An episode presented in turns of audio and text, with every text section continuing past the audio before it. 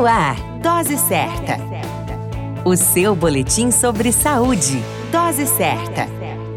Olá, eu sou Júlio Cazé, médico de família e comunidade, e esse é o Dose Certa, seu boletim diário de notícias sobre saúde. E o tema de hoje é as doenças mais comuns durante o outono. Devido às mudanças climáticas que ocorrem durante a transição do verão para o outono, essa estação do ano é muito comum o surgimento de doenças respiratórias, como gripe e também o resfriado. Além dessas, durante o outono também é muito comum as pessoas apresentarem crise de asma, bronquite, sinusite e também a pneumonia.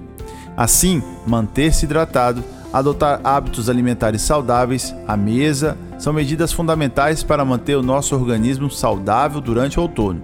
Outras medidas que auxiliam na prevenção das doenças típicas do outono são lavar frequentemente as mãos, não colocar a mão na região do rosto e evitar aglomerações. Fortalecer o nosso sistema imunológico também é essencial para a nossa saúde e bem-estar durante a estação do outono, sendo principalmente obtida através de uma alimentação saudável e, claro, equilibrada. A dica é: ao sinal de qualquer doença mencionada nesse boletim, procure orientação médica e cuide bem da sua saúde e passe um bom outono. Para mais informações, acesse o Instagram Dr. Júlio Cazé e até o próximo boletim. Dose certa. O seu boletim sobre saúde. Dose certa.